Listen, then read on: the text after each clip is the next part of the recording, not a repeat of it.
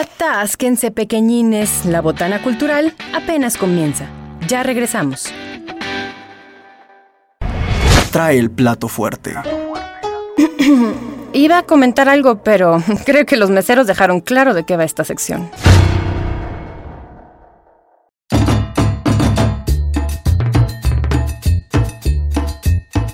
Muy buenas tardes, ya estamos de regreso en La Botana Cultural y hoy en el plato fuerte tenemos un invitado muy especial. Él es el maestro Francisco Morán, un actor, un director teatral, un productor, hace todo en la cuestión escénica, es alguien que ha estado en las tablas desde hace muchos años y le damos toda la bienvenida aquí a La Botana Cultural. Maestro, bienvenido. Eh, muchas gracias, este, pues Jonathan, pues un gustazo, me agradezco mucho el espacio, este, pues no sé qué más decir, pero pues estoy emocionado, estoy muy agradecido que me hayan invitado a este espacio. Sí, pues déjame presentarnos con el público. Este, seguramente lo han visto en escenarios, pero les cuento un poco acerca de la trayectoria de el maestro Morán. Él se llama José Francisco Morán Garzón, nació aquí en San Luis Potosí, es actor, productor y promotor de teatro.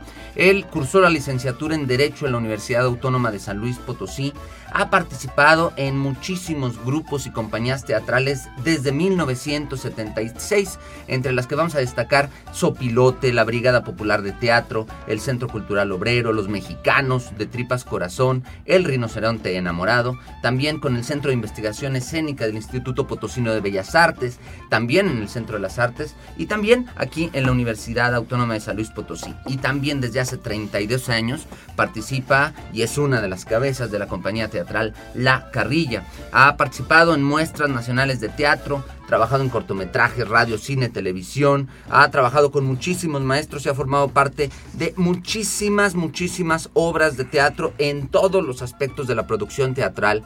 Pero eh, eh, justamente en el trabajo que hacen en La Carrilla se han mantenido presentando obras, talleres, también labores de tramoya, iluminación y han apoyado muchísimos grupos a lo largo del país. Pero desde hace un tiempo está llevando a cabo la, presentación de muchas, muchas, eh, qué bueno y cada vez que sean más presentaciones de la obra unipersonal Zurdo, que está bajo la dirección de Sayuri Navarro, eh, con la producción de Iyari, Teatro para la Vida y La Carrilla. Eh, primero tuvo una temporada en el Foro Teatral La Carrilla y ahorita anda girando con el Circuito Nacional de Artes Escénicas en diferentes espacios independientes. Pues bienvenido a la Botana Mestre. Gracias, gracias. Bueno, sí, ahorita en lo que refieres al unipersonal, pues ya la gira ya se acabó, la de los espacios ah, independientes, sí, pero este, pues acabamos de ser seleccionados al, de, Festival del Monólogo. Entonces también vamos a girar, vamos este, al norte, vamos a, Tijuana, a San Luis Río Colorado, vamos a Durango, a Chihuahua, pues este, y hay, precisamente también voy a Guadalajara este, el próximo mes, entonces sí, nos espera mucha actividad con este monólogo que, pues que estoy muy agradecido porque nos ha ido muy bien, también agradezco mucho la participación de todos los que están ahí involucrados, pues es una fortuna haber encontrado y haber pues este eh, eh, hecho que Sayuri Navarro pues este aceptara la participación y nos nos eh, condujera en este trabajo. Sí, ahorita quiero platicar más de Zurdo porque ya tuve la oportunidad de verla. De hecho, me va a ayudar a guiar un poquito esta ah, entrevista porque de alguna manera es un testimonio eh, ficcionado, pero basado en hechos reales de, su desarrollo personal, maestro. Y justamente eso me lleva a la primera pregunta. Usted viene de una familia teatral donde toda la historia de la vida estaban en los escenarios y en el arte. ¿O cuál es el origen por el cual llega a las artes, maestro? Sí, no, bueno, pues yo recuerdo que pues en mi familia eh, pues eh, la música se daba un poco porque mi mamá cantaba, cantaba muy bien, estaba en un coro, le gustaba cantar, pero bueno, pues este ahí como la vida la determinó a ser eh, ama de, familia y entonces pues este pues algunos sueños se frustraron yo creo eh, pero no, no tenía ninguna otra relación, salvo que algunos tíos eran así como muy buenos con las manos, eran como artesanos, hacían muchas cosas con la madera, este, con las telas, este, eh, recuerdo que tenían un taller ahí de, ah, eran como carpinteros también, y ese era otro, como otro acercamiento a, un poco a la cuestión artística, pero no, no que yo recuerde no, no había más de eso. A mí lo que un poco lo que me, me jaló fue como un también lo, lo menciono ahí en la obra, fue que este, pues yo de niño era muy inquieto, este, me gustaban mucho los juegos, el fútbol, las canicas, el trompo, este, los demás juegos que se hacían en la calle, de, veces, este, pues este, los encantados, las escondidas, todo esto. Era un mundo maravilloso. Entonces, pero tenía por otra parte como pues mi familia me presionaba mucho, que pues la escuela, la escuela que tendría que ser alguien de bien y, responsable. Entonces, pues a mí eso un poco me determinaba y yo lo que quería era jugar, ser libre, conocer el mundo de esa manera. Entonces un día este, con unos amigos eh, que estaba jugando llega otro amigo y nos, nos dice, miren, eh, aquí está pasando algo muy extraño, muy interesante, vengan a verlo. Y en la biblioteca ahí de la aviación estaba, estaba un grupo de muchachos haciendo cosas raras en ese momento, a mí me parecían, y, entonces nos acercamos y lo vi y eso me maravilló, a mí me movió el mundo porque era otro tipo de juegos y, cantaban, entonces eso me, a mí me impactó mucho y dije, yo quiero hacer eso. Después pues supe que era, era teatro, en esos momentos era el, grupo Sopilote que estaban, eran ya como los vestigios del encuentro, el segundo encuentro nacional de Cleta que, que estaba haciendo aquí en San Luis Potosí. Entonces a partir de ahí yo pues este, esto me maravilló, me acerqué con ellos y un poco me empecé a aprender las canciones canciones, yo dije, yo quiero pertenecer al grupo, pero ellos veían que yo era, era menor de edad. Sí, y entonces pues no, no, y ellos ya tenían como problemas en ese sentido, que los acusaban de, corruptores de menores y todo esto, pero entonces pues yo me aferré, me aferré, me aferré hasta que pues pude estar con Sopilote. Entonces formó parte de, de, esta etapa de Sopilote siendo todavía muy joven y su formación continuó, te estudió Derecho, ¿no, maestro? Sí, bueno. Acabó, ejerció, ¿de qué se fueron en otros momentos, lo que pasa es que bueno, yo me salí de mi casa, me salí de la escuela, este, eh, me, fui a hacer teatro con, los opilotes, fuimos a, pues a, varios lugares, fuimos a, me acuerdo que a los Altos de Jalisco, ahí tuvimos algunas experiencias con, los habitantes, hacíamos este, talleres de día, eh, de teatro, de títeres, de, y, en, y en las noches nos presentábamos con unos sketches. Entonces, bueno, pues esa era mi vida en esos momentos, pero también sentía la presión de la familia, que regresara, que siguiera estudiando. Y bueno, pues... O sea, contacto con la familia sí había. Sí había todavía. Pues, y bueno. Pues no, bueno, había todavía... ahí de, regrésale, carnal. Sí, porque pues había como mucha, mucha este, rigidez, eh, claro, claro. Entonces, este, pues en algún momento también no, no estaban bien las cosas con el grupo, este, había un poco de, algo de violencia también. Yo venía huyendo de la violencia y me encuentro también algo de violencia ahí, entonces pues me sentía como eh, pues pasmado, ¿no? Entonces, de algún momento, de alguna manera, sí regreso a mi casa, ah, eh, termino la secundaria abierta, eh, pero sigo haciendo teatro, ¿no? Eso ya nunca lo perdí. Ya con otros grupos, con eh, otros conociendo más gente. El Centro Cultural Obrero con Rogelio Hernández Cruz también, este, iniciamos con los mexicanos, ah, y entonces este, sigo haciendo teatro y sigo estudiando, termino la preparatoria también, y me meto a la Facultad de Derecho, también sigue, sigue haciendo teatro, incluso a veces algunos maestros decían, disculpe, pero no puedo estar en clase porque tengo que funcionar, tengo obra. Y había unos maestros muy, muy este, comprensivos que me decían, sí, no te preocupes. Sí, o sea, eh, de, como que entendían que uno tenía una pasión, ¿no? Que esa era la pasión. Decían, si, si esto es de aquí, tú vas a regresar.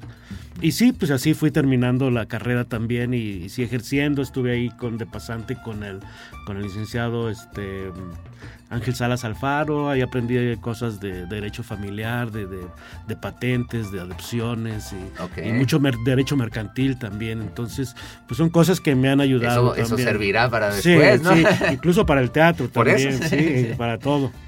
Sí, entonces, eh, pues este, en este trabajo formó parte de diferentes grupos teatrales. Cuéntenos un poco, después de haber pasado por Sopilote y estos otros grupos, ¿qué, qué aprendizajes hubo en estos diferentes grupos? ¿Todos eran igual? ¿Más o menos los mismos métodos de trabajo? ¿Qué diferencias había? Eh, no, pues bueno, sí fueron muy diferentes porque, eh, por ejemplo, con Sopilote ellos trabajaban mucho la creación colectiva, ¿sí? O sea, cada quien de alguna manera aportaba las ideas de, de acuerdo con a su, a su sentir, a su capacidad. Entonces ahí se iba formando mucho eh, los trabajos. Eh, también, bueno, eh, había momentos en que había un escritor que era Nacho Betancourt, pero había alguien que llevaba como la, batuta en la, en la actuación, que era este Mario Enrique Martínez. Y, bueno, su hermano Alfredo Martínez era como también muy dedicado a la música, él era como la cuestión más musical. Y bueno, Jesús Coronado y, y este Miguel Aguilar, pues pues, eran también personas que también ah, no tenían mucho que se habían incorporado al grupo, pero también eh, pues sí ya se veía como, por ejemplo con Jesús pues la cuestión de la actuación, de, un poco la organización, porque él es como muy organizativo. Y, también bueno con Miguel pues era también mucho de la música, yo eh, gracias a él aprendí muchas canciones de las que me sé ahora de, de este de, de Ballesté y de, muchos grupos. Y bueno, con ellos tuve la experiencia de haber este, organizado el, primer Festival eh, Nacional de la Canción Política.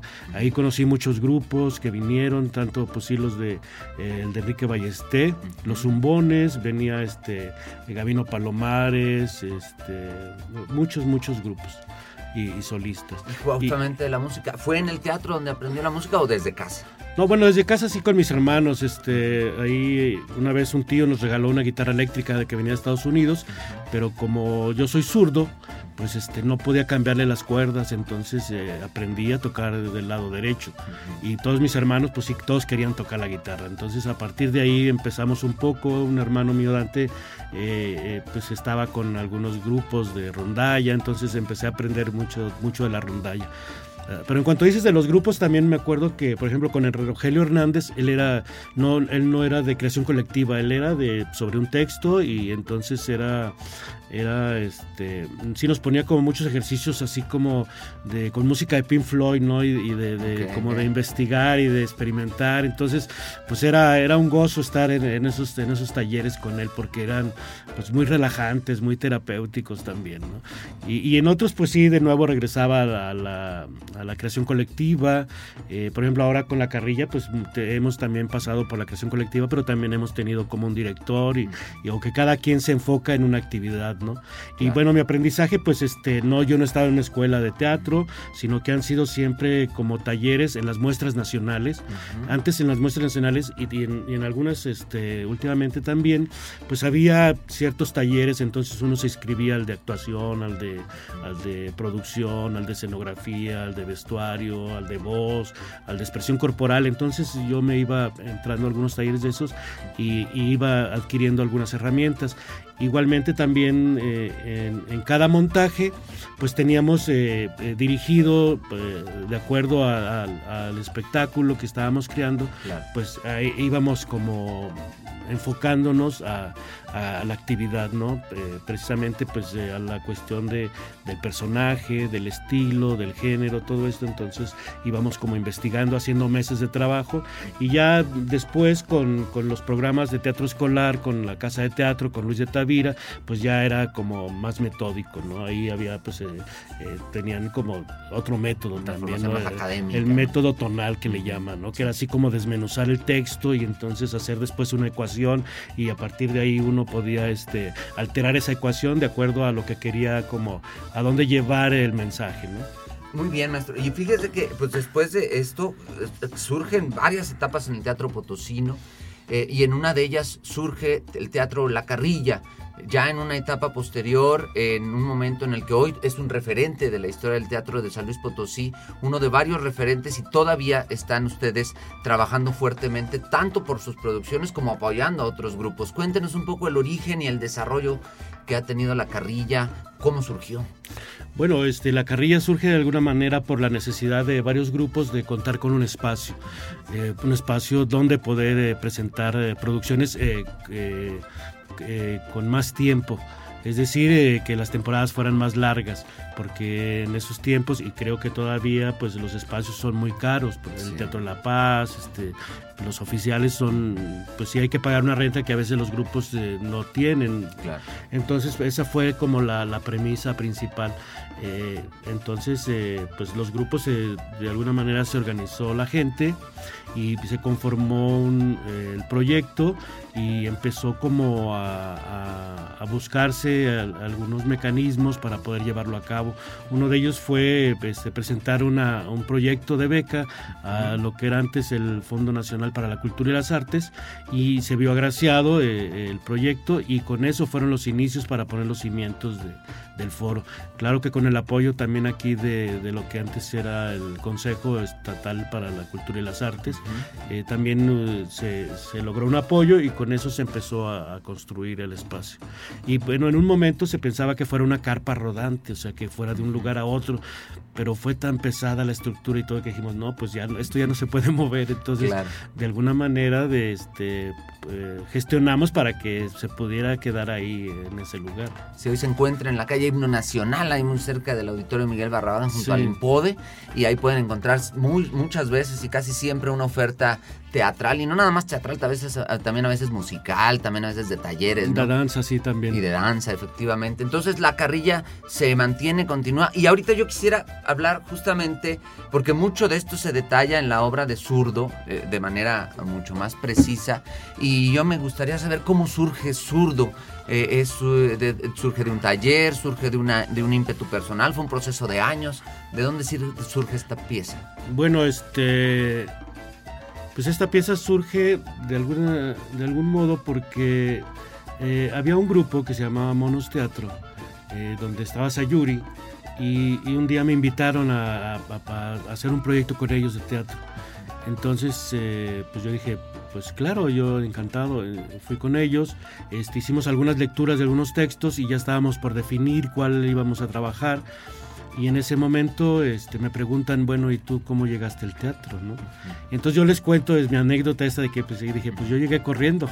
llegué corriendo porque venía huyendo pues, de, mi familia, de, de, la, de a veces de la violencia de mi hermano, que, que mi mamá decía, pues sabes que ya son tantos, eh, voy a, meter a este muchacho que anda jugando ahí al fútbol. Y, iba mi hermano y me metía pues a golpes, ¿no? Entonces primero tenía que pelearme con él y ya me ganaba y me metía.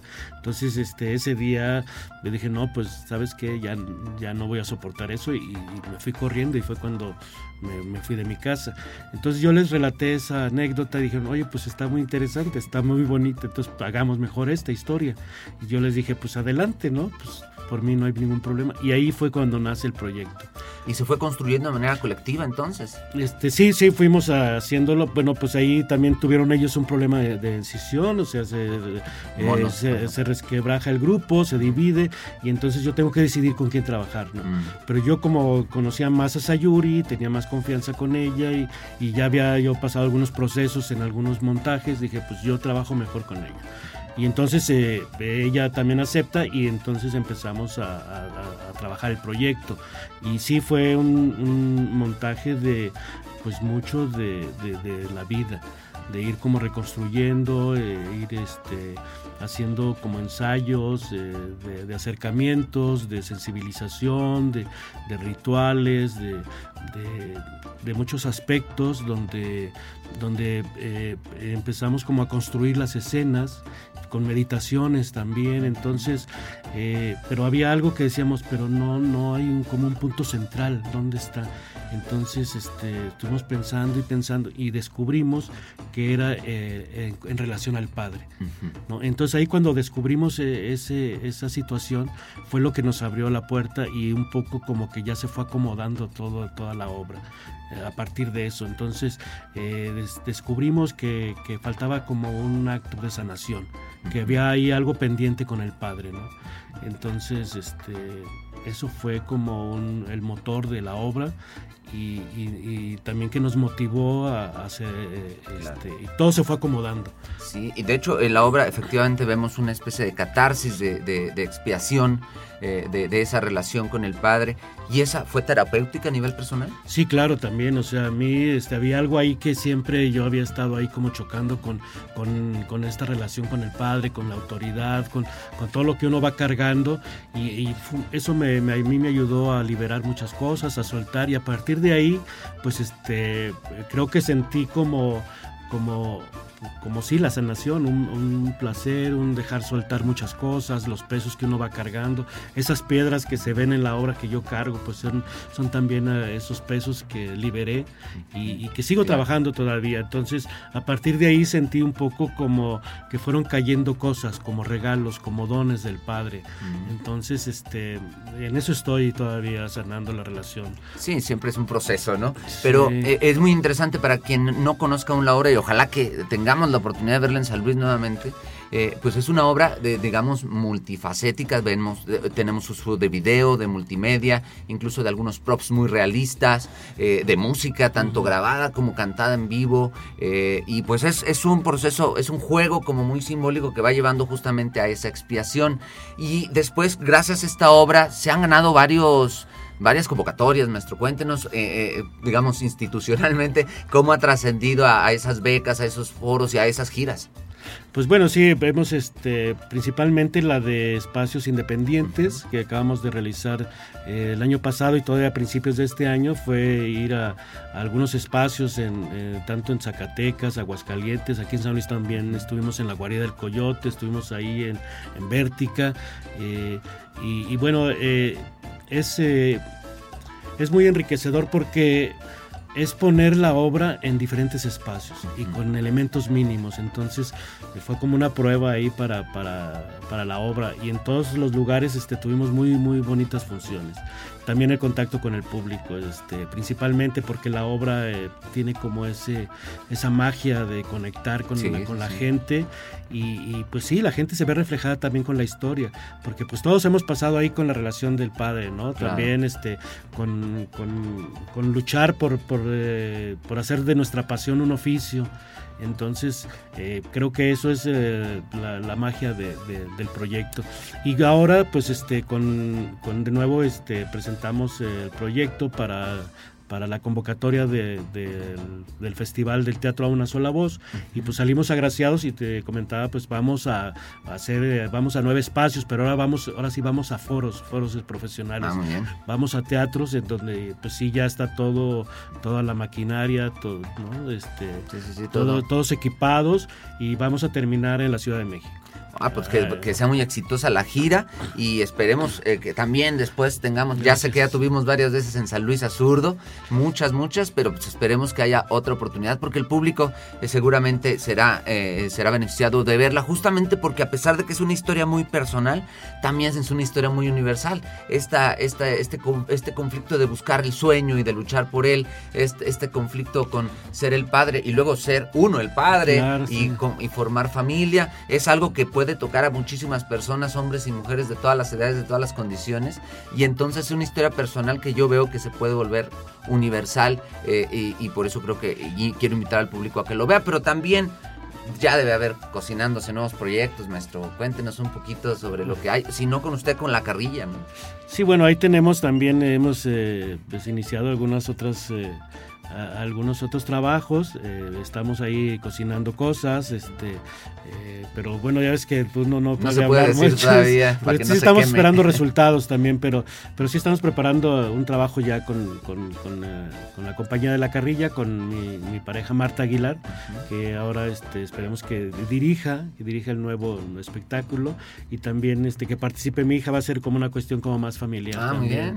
¿no? Y bueno, pues ahí en el espacio pues también tenemos algunos eh, eventos. Ahora viene lo de eh, Caminando entre Gigantes con este eh, Jesús Rocha, es un bailarín este, ya muy experimentado y, es el próximo evento que tenemos. Después este, tendremos ahí a la, a la Escuela Estatal de Teatro también con De la Calle, la obra este, de la calle y y estamos ahí como pues abriendo el espacio como dice a, muchas eh, compañías independientes principalmente de jóvenes también eh, que se están acercando y, pues eh, nosotros siempre estaremos ahí como con las puertas abiertas ofreciendo el, espacio a quien a quien nos lo solicite.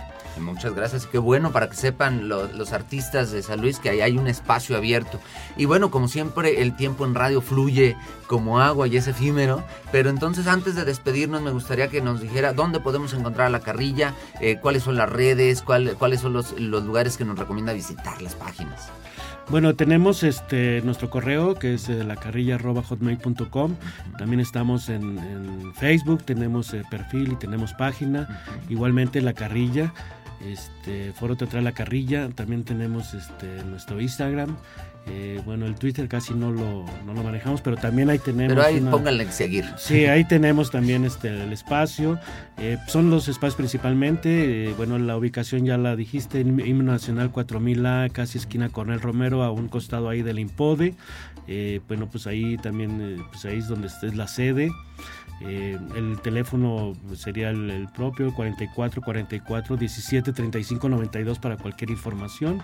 Y pues este pueden acercarse en cualquier momento. Nosotros este, seremos gustosos de recibirlos y de, saber de sus proyectos y poderlos tener ahí en el espacio. Y también ahí van a poder saber de zurdos si se vuelve a presentar en San Luis. Claro que sí, bueno, ahorita primero tenemos que sí, tenemos que sacar ese compromiso hasta principios de agosto y después estaremos pensando si, si hacemos alguna presentación aquí en, San Luis, ya sea en la, Carrilla o en algún otro, foro, Pues ojalá que, así sea y pues muchas gracias por venir a la Botana Cultural, maestro. No, no, yo estoy muy agradecido que me hayan dado este espacio, este, pues me siento emocionado y pues siempre regresaré las veces que me lo solicite. Muchas gracias, nuestra Y, también y pues los invito invito a que ustedes también vayan, nos acompañen y estén ahí con nuestros proyectos y nuestras funciones. Claro, claro, estaremos ahí presentes en la carrilla y en los proyectos que el maestro tenga. Mi admiración y mi respeto. Muchas gracias, por, por, este, por, por haber venido a este espacio. Recuerda, nosotros estamos martes y viernes de 2 a 3 de la tarde a través de las señales de Radio Universidad. Esto es Botana Cultural y por favor, muchachas y muchachos y muchachas, sean felices. Claro que sí.